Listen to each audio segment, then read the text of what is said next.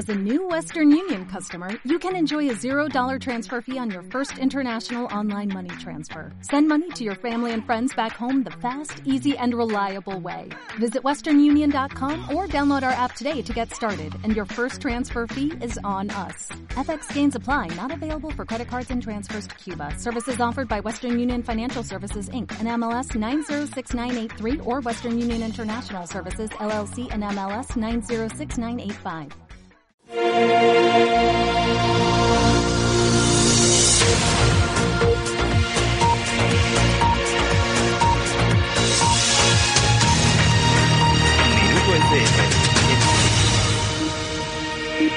Minuto FM. Emitimos desde Bilbao para toda España, en cadena. Saludos, bienvenidos un día más a Noticias Alternativas, Alt News en Minuto FM.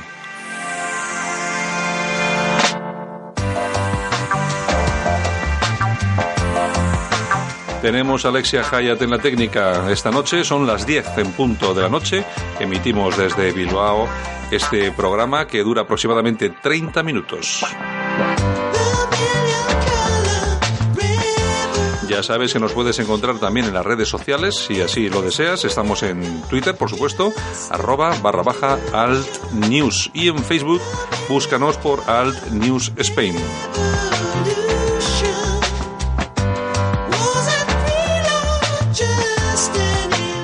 La semana ha finalizado de forma y de manera trágica con el atentado en Londres, un nuevo atentado en Londres, mientras los dispositivos de seguridad se lanzaban hacia el partido de la final de la Champions, los terroristas han aprovechado y han vuelto a atentar en el corazón de Londres, asesinando de momento a siete personas, aunque varias de ellas están en estado crítico.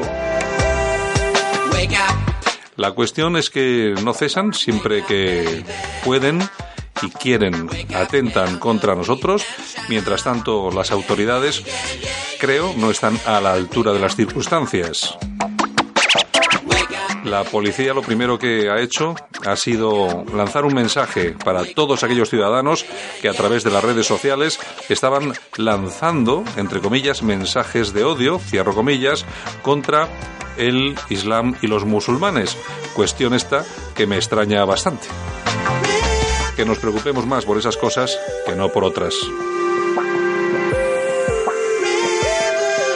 Y nosotros hoy vamos a hacer un programa especial, vamos a tratar el tema de la alt-right, vamos a ver eh, cómo está esta corriente ideológica y política en España, vamos a ver cómo surgió en Estados Unidos, vamos a hacerlo con nuestros contertulios usuales, por supuesto, estará con nosotros eh, nuestro amigo Pacheco, nuestro amigo Romero y nuestro amigo Fuster.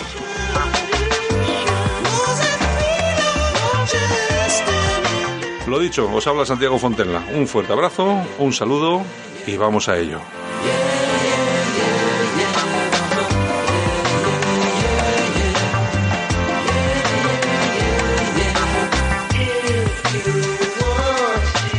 Minuto FM. Emitimos desde Bilbao para toda España, en cadena. Y hoy tocamos uno de esos temas importantes, por lo menos para nosotros, porque muchas veces estamos perdidos en esas denominaciones ideológicas, esas corrientes ideológicas que en muchas ocasiones o muchas veces no, o hay muchas personas no se sienten identificados o no saben exactamente qué, hoy, qué, es. Vamos a hablar hoy de la derecha alternativa, sobre todo la repercusión que ha tenido en España y si existe en España, que ese es otra, eh, otro de los temas importantes. Tenemos con nosotros a David Romero, abogado, analista político. Buenas noches, David.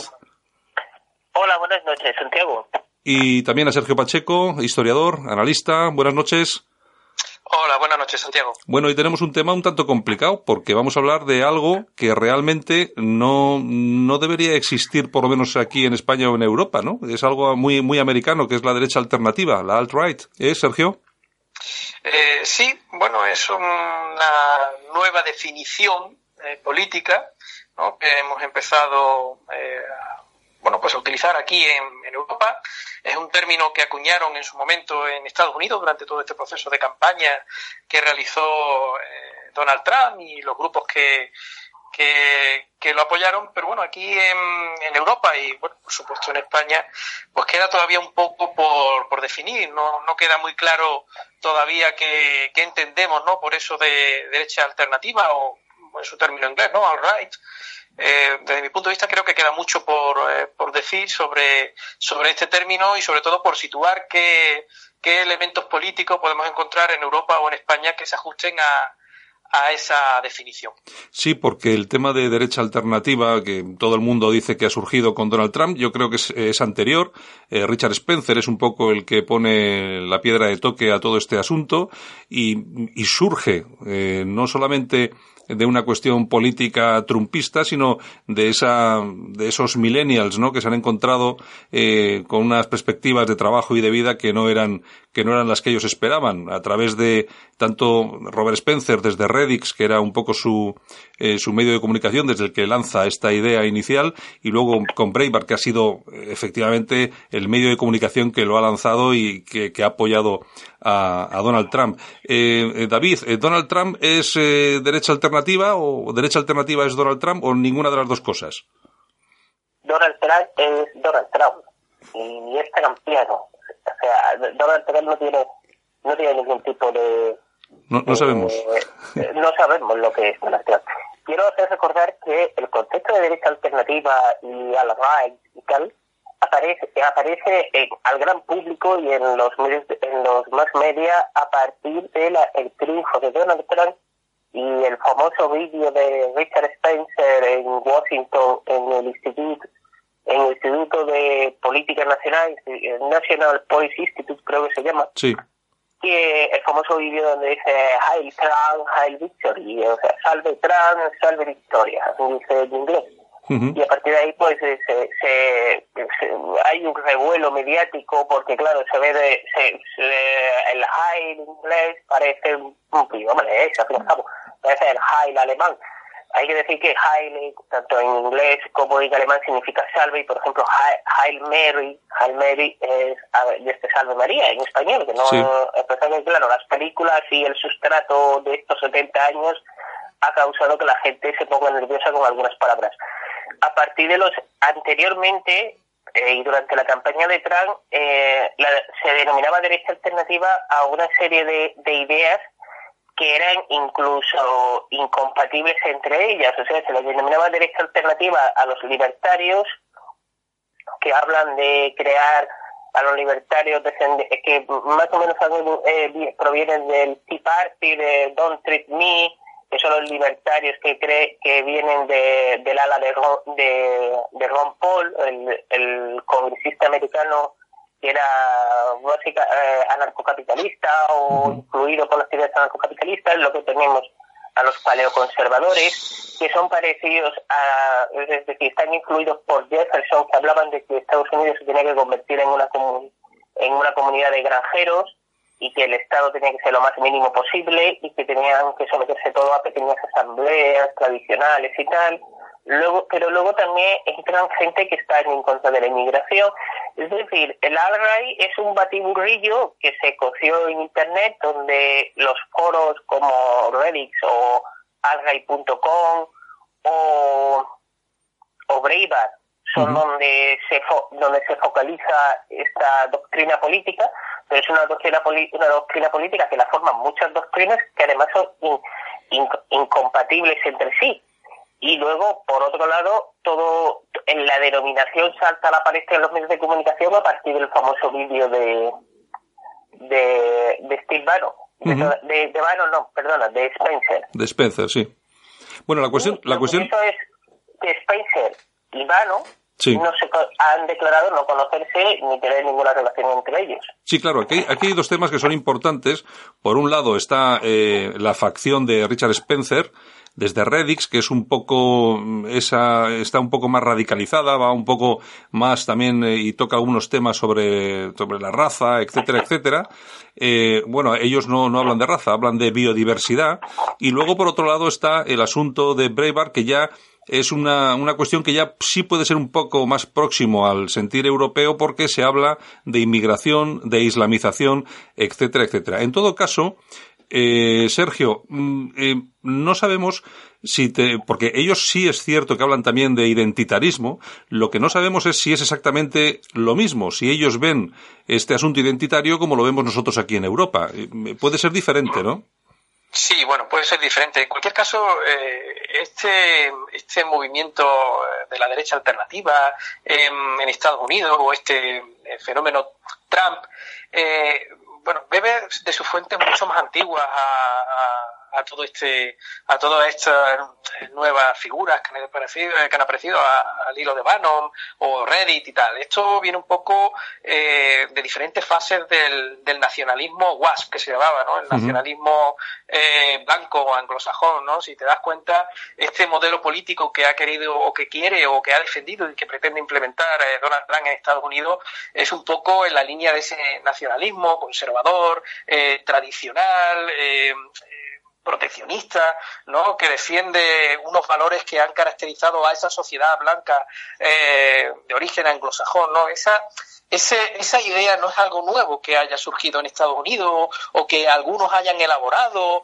eh, de manera reciente. No, esto bebe de fuentes muy antiguas, ¿no? Prácticamente que entroncan con el origen ¿no? de, los Estados Unidos, que tiene una expansión bastante importante en la década de los 20 y principios de los años 30 en Estados Unidos, que se, eh, bueno, se atenúa en la etapa de Roosevelt, ¿no? ya de los 30, principios de los 40, pero que después vuelve a aparecer en la etapa de Eisenhower en los años 50 con cierta, con cierta fuerza, desaparece, bueno, desaparece, se mantiene eh, latente durante toda la década de los 60, disminuye en los 70, aparece con Reagan en los 80, vuelve a desaparecer en la época Clinton y bueno, y por supuesto, el lado, el lado Obama y vuelve otra vez a tomar cierta, cierta presencia en, en este periodo que, bueno que capitanean en este caso eh, Trump no ya digo eh, no es algo que sea nuevo sino que son reformulaciones que con el tiempo se van haciendo a, a esa marca a esa identidad a esa a ese nacionalismo blanco anglosajón no que,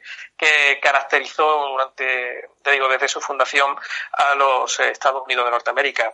Eh, en el caso de, sus relaciones con Europa bueno pues yo creo que son el, ese ese, modelo, eh, ese modelo identitario, ¿no? Ese modelo político que se desarrolla en Europa, ¿no? Bebe de otras fuentes muy distintas, tiene otro, otra, otra base bastante eh, diferente a la que eh, surge o se mueve en Estados Unidos. Y bueno, pues aquí los movimientos políticos que se quieren identificar con esa derecha alternativa pues evidentemente tienen que desarrollarse o, tienen eh, otras formulaciones muy distintas a la que a la que se plantea desde Estados Unidos. Sí, porque ha sido es posible que mm, haya eh, alguna alguna formación política o alguna persona en Europa e incluso en España que haya podido tirar por el camino del oportunismo y hacerse un poco con, con ese con ese con ese nombre, ¿no? Con, con esa marca de la alt right, ¿no? Pero yo creo que al final, mm, aunque sí puede haber algo de algo en común, pero mm, creo que no, no demasiado, por lo menos yo creo que en Estados Unidos no entenderían eh, por lo menos nuestra forma de, de, entenderlo, ¿no, David? David.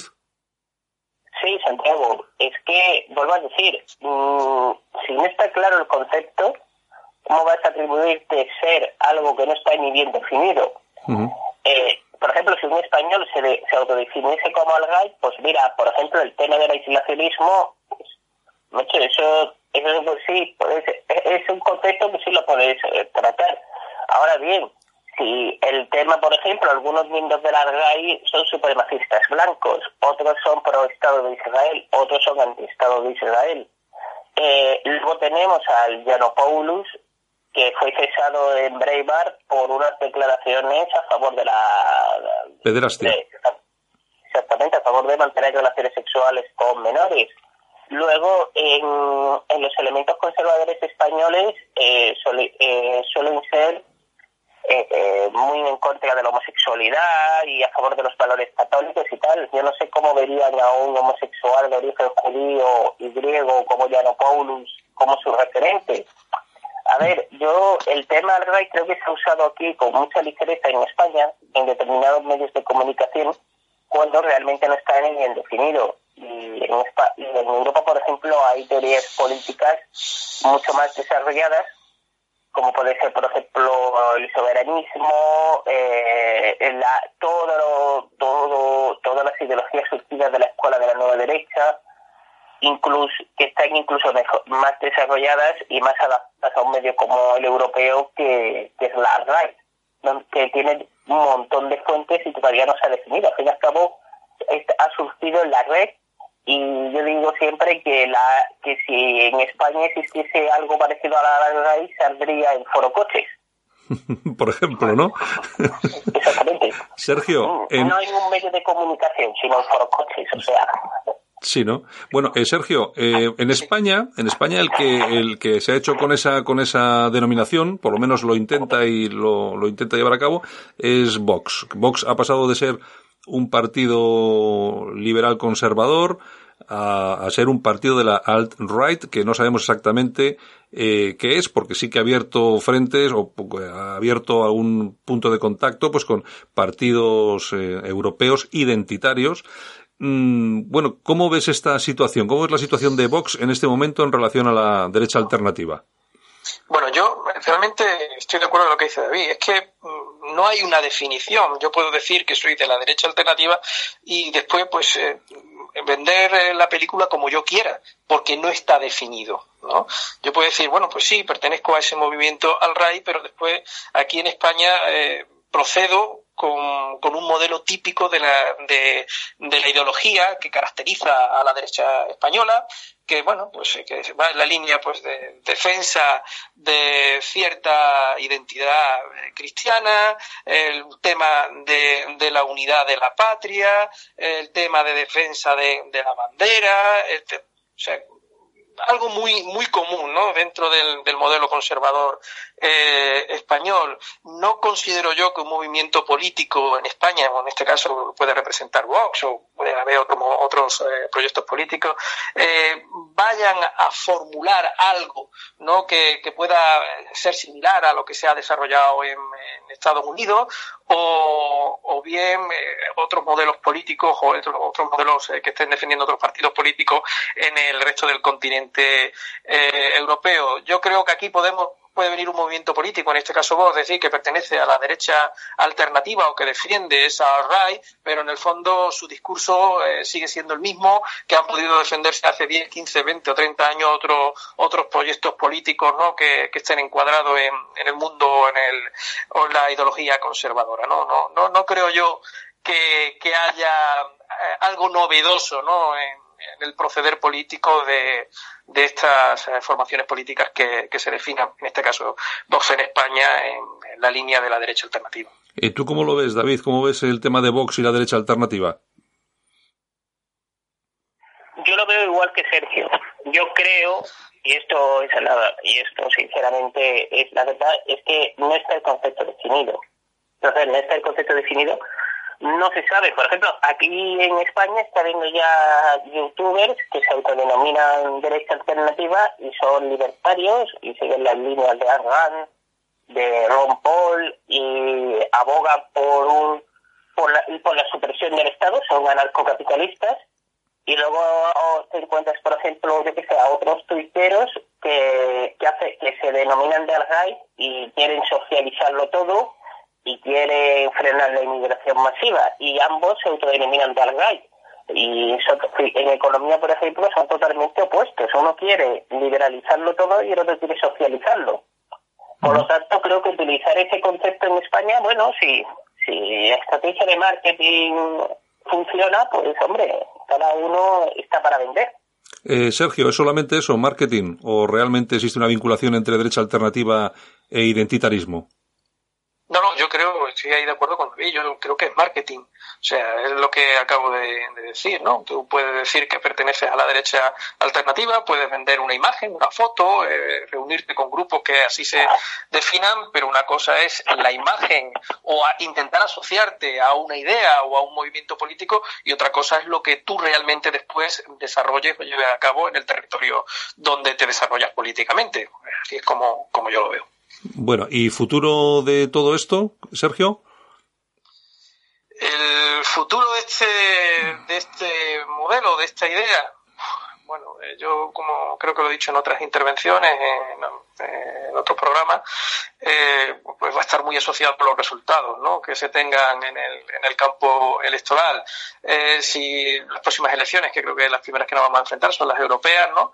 Eh, pues si tiene resultado político y resultados prácticos, un movimiento de estas características, pues seguirá adelante y tendrá pues aceptación y, y militancia, si no tiene ningún tipo de resultado, pues eh, se diluirá, aparecerán otras ideas, otros modelos y bueno, pues intentarán también tener su, su oportunidad. De todos modos, Sergio, el, lo que es la derecha alternativa, o por lo menos como nos la pretenden vender, y lo que es el identitarismo, el clásico, el que, el que hemos conocido de siempre, yo creo que poco tiene que ver, porque el identitarismo no es que sea precisamente eh, muy liberal ni, ni cosas parecidas, ¿no? No, yo creo que no, que evidentemente, eh, decía al principio, que una cosa es lo que se diseñe o el modelo político que se implemente en Estados Unidos eh, que funciona en base a las características políticas que han definido a, los Estados Unidos desde hace ya bastante tiempo y otra cosa es eh, el modelo político que se lleva a cabo en Europa que puede decir que pertenece a esa derecha eh, alternativa pero que en el fondo entronca también lo ha comentado David no Hay personas o grupos que pueden decir que son de derecha alternativa y después tienen un discurso próximo a lo que pasa en Estados Unidos y hay otros que dentro del mismo proyecto político tienen el discurso contrario o que choca o que es opuesto a lo que otros que están dentro de ese grupo dicen, ¿no? ¿Por qué? Porque a lo mejor se identifican o están mucho más próximos a ese a esa idea o a ese eh, modelo identitario que sí ha sido el característico o sí se ha desarrollado durante mucho más tiempo en el, en el continente europeo. Pues Sergio, muchas gracias por atendernos una semana más y el domingo que viene nos volvemos a ver. Muchas gracias a vosotros. Venga, Sergio, un abrazo fuerte. Sergio, Sergio que se despide. Luego eh, estaremos eh, con también Carlos Fuster y David, que te tenemos todavía ahí en línea. Eh, estás ahí, ¿verdad? Sí. Lo que te quería, lo que te quería comentar en relación al tema de la derecha alternativa y el tema de los identitarios. En, en España eh, hay un poco de, mm, no sé, eh, se, la gente entiende que es lo mismo o, o, simplemente, o la gente logra diferenciar, los partidos políticos diferencian, o es todo lo mismo y simplemente hemos buscado otra forma de denominar las cosas. En vez de que alguien se pueda referir a uno como que este señor es de extrema derecha, pues no, ahora es de derecha alternativa, por ejemplo. Eh, a ver, eh, Santiago, seamos sinceros, gente que gente, estamos hablando de de unas ideologías que son marginales, submarginales. Eh, las visualizaciones que puede tener a lo mejor algunos de los foros donde se hablan estas cosas son ridículas. Yo creo, yo creo que aquí en España sobre todo es necesario crear un discurso. Y crear un discurso a la española, o sea, un discurso hispánico. Y un discurso que huya de todo de todos y cada uno de los lastres históricos que, existen en España y que han hecho que en España no haya una verdadera, de como el otro día dijo Pío Moa, una democracia activa en vez de una o una democracia efectiva frente a una democracia fallida como la actual. O sea, debemos olvidar ya del debate político el, hablar menos del franquismo y de la memoria histórica y hablar más que, que en 2025 va a haber un, más de un 30% de, de personas mayores de 60 años en nuestro país según la ONU, que España se está muriendo eh, y los políticos españoles les preocupa más que un señor esté enterrado en el Valle de los Caídos que España eh, de aquí a menos de 10 años va a desaparecer su población casi. Sí, sí, exacto. Carlos, Carlos Fuster, buenas noches. Hola, buenas noches, Santiago. ¿Qué eh, tal? ¿Qué hay en España? ¿Derecha alternativa o identitarios? Yo creo que más bien identitarios. Eh, yo creo que, el tema de la alternativa lo veo más un poco, un poco un tema, mm, a ver cómo te explicaría. Es que también hay que mezclar conceptos, te explico. Eh, parte y parte. Vamos a ver, eh, el concepto de alternativa, si bien es cierto que es un movimiento originario de Estados Unidos, mm, dentro de ese movimiento que es, que es bastante, bastante plural, hay identitarios también. O sea, hay paleoconservadores, neoreaccionarios, libertarios, identitarios y socialpatriotas. Pero ¿y en España concretamente qué es lo que tenemos?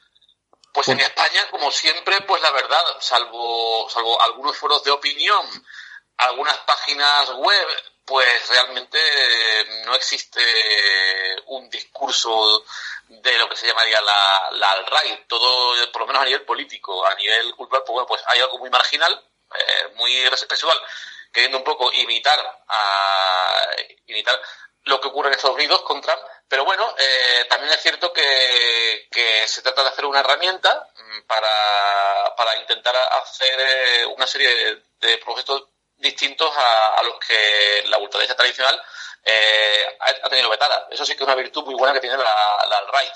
El poder ser únicos en redes y blogs, eh, técnicas eh, técnicas de, de agitación eh, frente al capitalismo patria, frente al masivo cultural. Y bueno, eso, eso digamos, eh, eh, es valorable, pero claro, el problema es que es algo que aquí en España de momento es muy residual. O sea, igual que hemos comentado que en el tema político, eh, eh, la cosa está muy embrionaria, mmm, que se reduce eso, se reduce a cargos electos en algunos ayuntamientos, en el tema intelectual igual. Tú, Carlos, tú eres el responsable de respeto en Andalucía. Eres una persona, eres una persona que durante muchos años eh, has estado moviéndote en el ambiente político identitario. Ahora, ahora mismo todo lo que son los partidos identitarios, no sé si, si conocerás el dato. ¿Cuántos eh, cargos públicos? Me imagino que solamente concejales, no creo que haya alcaldes. Eh, ¿Cuántos cargos públicos tienen los partidos identitarios en España?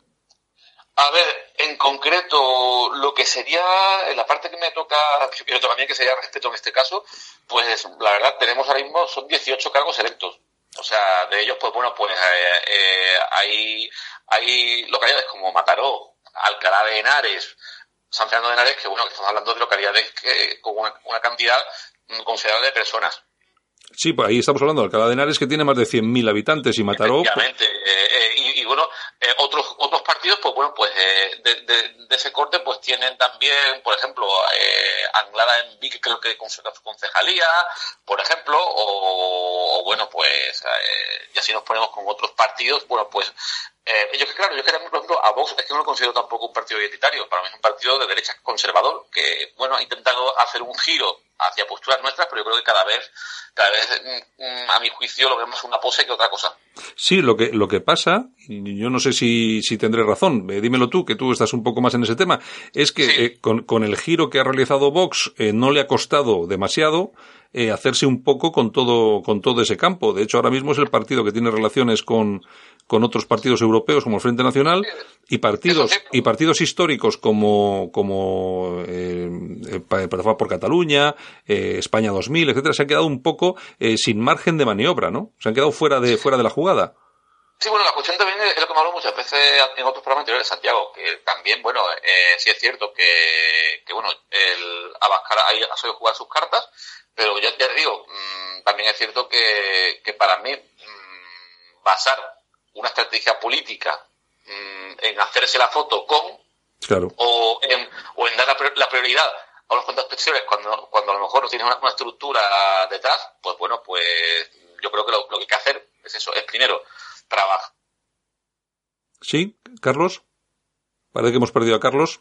Bueno, eh, David. ¿o sí, Santiago. Ah, bueno, por lo menos a ti no te hemos perdido. Parece que hemos perdido a Carlos Fuster, pero, pero bueno, seguimos, eh, seguimos contigo con lo que estábamos, eh, la cuerda con la, esta, ¿lo tenemos? Tenemos a, no tenemos a Carlos, vamos a volver a, a contactar con él. Lo que estábamos comentando con él, el, con Carlos David en relación a todo lo que es el, lo que es el movimiento identitario, que se ha visto un poco apartado de lo que es el campo de, de los partidos eh, europeos, se consigue en base simplemente a una marca política, que puede ser como en su momento fue la nueva derecha, que luego acabó en nada, ¿no? A ver, la nueva derecha sí sirvió.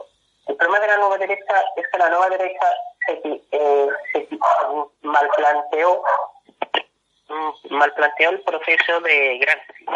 Gramsci decía que había que tomar el ámbito cultural. Y nos quedamos sin David también. Carlos. Aquí estoy. Que sí, bueno, hoy, hoy, no, hoy, no, sé qué pasa con, con, los teléfonos, que estamos como locos. Bueno, eh, bueno, al hilo de lo que estábamos. Entonces, ¿tú cuál es el futuro que ves a, al tema de la derecha alternativa y del identitarismo? ¿Cuál de los dos va a prevalecer? Es que, claro, yo, yo es que tampoco, Santiago, yo no tampoco lo plantearía como un enfrentamiento entre ambas tendencias. Yo es que creo que, digamos, el identitarismo forma parte de, como te comentaba antes, dentro de incluso los mismos promotores de ese movimiento. Es que también, claro, partamos de la base que la derecha alternativa no es un movimiento político que tenga un discurso un discurso eh, uniforme. O sea, estamos hablando, y ahí sí que tiene un paralelismo con la nueva derecha y a su vez también eh, con lo que era en los años 30 la Revolución Conservadora Alemana, pues bueno, estamos hablando de, un movimiento que con, muchas tendencias, entre las cuales está el identitarismo. O sea, yo creo que, el identitarismo es parte de lo que sería, digamos, la, la alt-right, la derecha alternativa. Y una pregunta. Sí, eh, Carlos, y una pregunta, eh, y, vamos, y vamos acabando, que ya no, se nos va el tiempo. ¿Es, ¿Es posible, además tú seguramente que algo de esto tienes que conocer, ¿es posible a día de hoy un entendimiento, acercamiento entre respeto, que yo creo que es la fuerza identitaria que ahora mismo está funcionando en España, y Vox? Eso ya el tiempo lo dirá. También depende de, si ese giro de Vox es sincero o no. ¿Por qué, ¿Por qué dices si es sincero o no? ¿No, no ves que muy claro ese, ese cambio de, rumbo? Eh, yo creo que, por ejemplo, lo que, a mi, punto de vista, lo que no se puede hacer, o sea, es hacerte la foto con Le Pen y después, pues, bueno, pues, pues mantener una serie de posicionamientos eh, neoliberales en economía o posicionamientos de carácter, pues, como te digo yo, mm, posicionamientos eh, a, nivel de política internacional, pues bueno, pues, pues totalmente neocons, que que además es curioso, eh, digamos, Vox ha querido mm, eh, apropiar la etiqueta de derecha alternativa cuando precisamente eh, mm, dentro de su partido hay personas como Guardají, que son, son, son personas que son neocons y totalmente eh, beligerantes con lo que sería la, la alt-right, aunque nos quieran vender otra cosa. Bueno, yo ya sé, yo ya sé que te he metido en un compromiso haciéndote la pregunta, ¿eh, Carlos? No, verás, eh, compromiso ninguno, simplemente, yo como digo, eh, eh, ya el tiempo dirá si, si habrá algún entendimiento, simplemente, pues bueno, pues, pues eh, ya, ya, cada cual se retratará cuando llegue el momento. Bueno, de todos modos...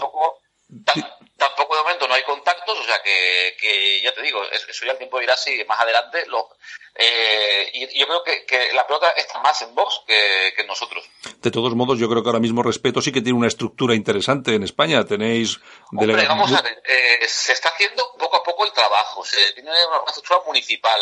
Evidentemente, a ver, no nos podemos tampoco tampoco eh, conformar con eso y yo soy partidario, por supuesto, de, de, de ir más allá, más allá de, de esa de ese municipalismo, esa reunión municipal, intentar, intentar generar eh, darle cuerpo a la Federación de Partidos de Respeto, eh, darle cuerpo a esa coalición de partidos y, por supuesto, crear militancia y estructura que sea lo que, lo que cree el, el armazón necesario para que haya un partido unitario fuerte o con, o con proyecciones de poder llegar a algo, algo más adelante.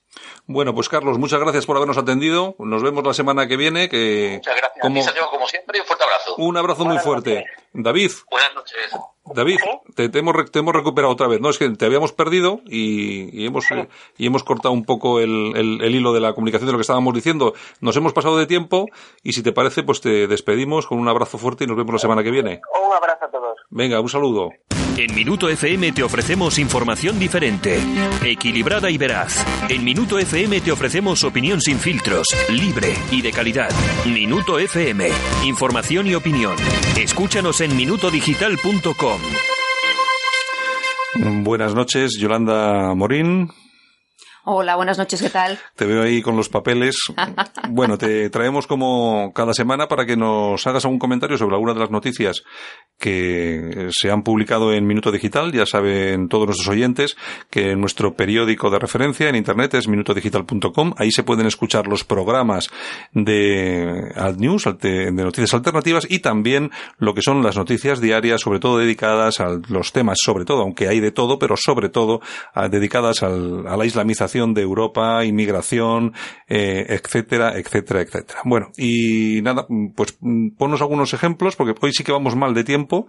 muy cortita, hoy voy a ser muy cortita. Danos algunos ejemplos de qué es lo que, lo que hemos podido leer ahí esta semana y podemos leer ahora mismo en minuto y nos despedimos rápido. Pues mira, eh, vamos a ir al país vecino, a Francia, donde el Estado Islámico amenaza a Francia con un baño de sangre si no cumple sus demandas. Es una amenaza, una amenaza más de las muchas que ya ha lanzado el Estado Islámico contra Francia, bueno, y no solamente contra Francia, ¿no? Contra todos los países europeos. Contra todos, sí, sí. Y contra España también, que últimamente se ha notado un aumento de las amenazas contra España a través de los comunicados del Estado Islámico. Bueno, ¿y qué, y qué es lo que piden estos? Pues mira, por ejemplo, el cese del bombardeo contra el Estado Islámico, retirada de las tropas francesas de países musulmanes. De todos, de todos los países musulmanes. De todos los países musulmanes, el cierre de las bases francesas. perdona, o sea que dentro de poco también se tienen que retirar las tropas francesas de Francia, ¿no? También, también, porque, ya no será Francia.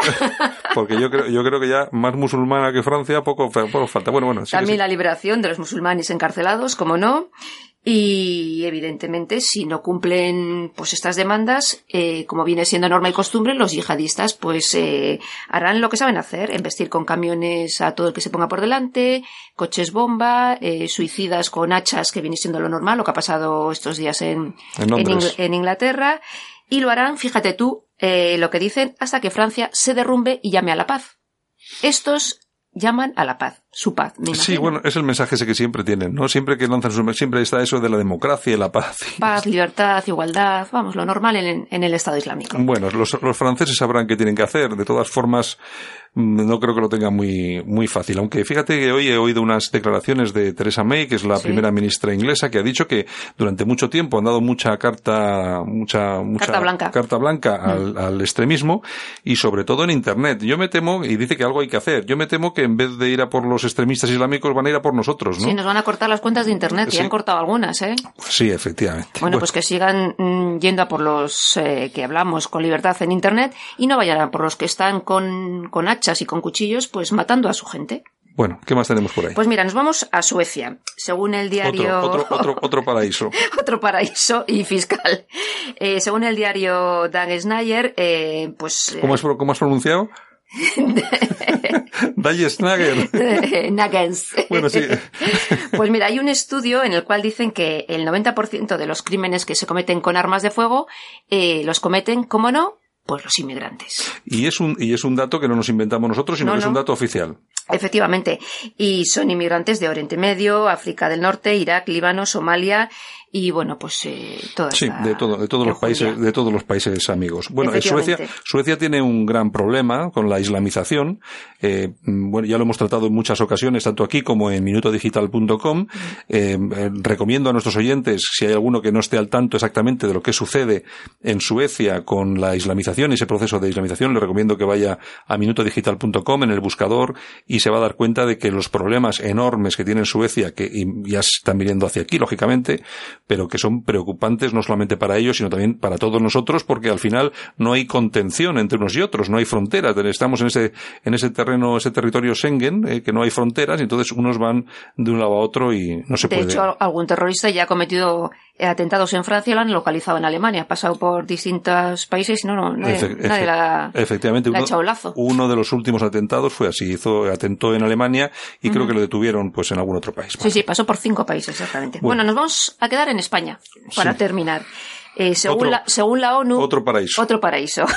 según la ONU, que fíjate lo que nos viene a descubrir, alerta de que España es el nuevo punto de encuentro hacia Europa. Es decir. Nos ha descubierto América. Es decir, que como han endurecido las medidas de control entre Turquía y Europa, porque ahora mandamos muchos más refugiés hacia Turquía, los refugiés ahora se vienen a España a, través de, a través del estrecho y entonces ahora recibimos pues un montón más de, pues Se, ha triplicado el número de inmigrantes que han entrado en España, pero vamos. Claro, porque se lo ponemos fácil. Eh, lo, que tenemos, lo que tenemos aquí en España es que nunca ha habido un control serio de fronteras, nunca ha habido una política seria de, de, de contención de la, de la inmigración masiva y así estamos, así, así hemos estado siempre. De todas formas, yo siempre he dicho que las grandes cifras de la inmigración que llegan a España no llegan a través de las pateras, no, eh, llegan a través de la frontera de Francia con España y a través de Barajas, donde llegan un montón de, de inmigrantes y bueno, y ahí se quedan. Los que seguramente los más desfavorecidos sean los que llegan en pateras, pero desde luego la cifra es, mm. creo que yo, ridícula en comparación con los que entran por otras fronteras. con los que entran por otras fronteras. Pues tú fíjate que hasta ACNUR España ha dicho que la situación en España es preocupante. Pues si lo dice ACNUR, tiene que ser de verdad, porque no hay más progres que esta gente. Efectivamente.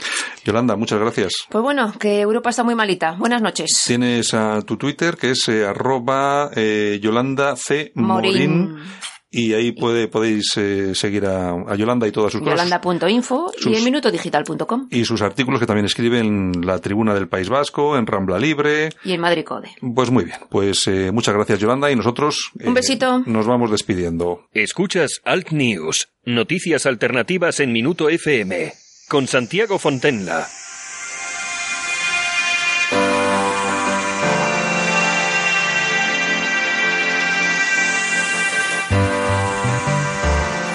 Gracias por haber estado con nosotros. Es hora de irse.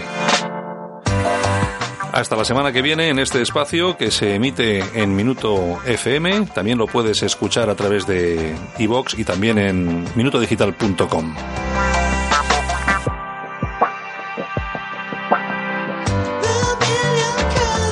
Gracias a todos nuestros colaboradores que han estado aquí con nosotros, que nos han aportado ideas y visiones diferentes de todo aquello de lo que hablamos.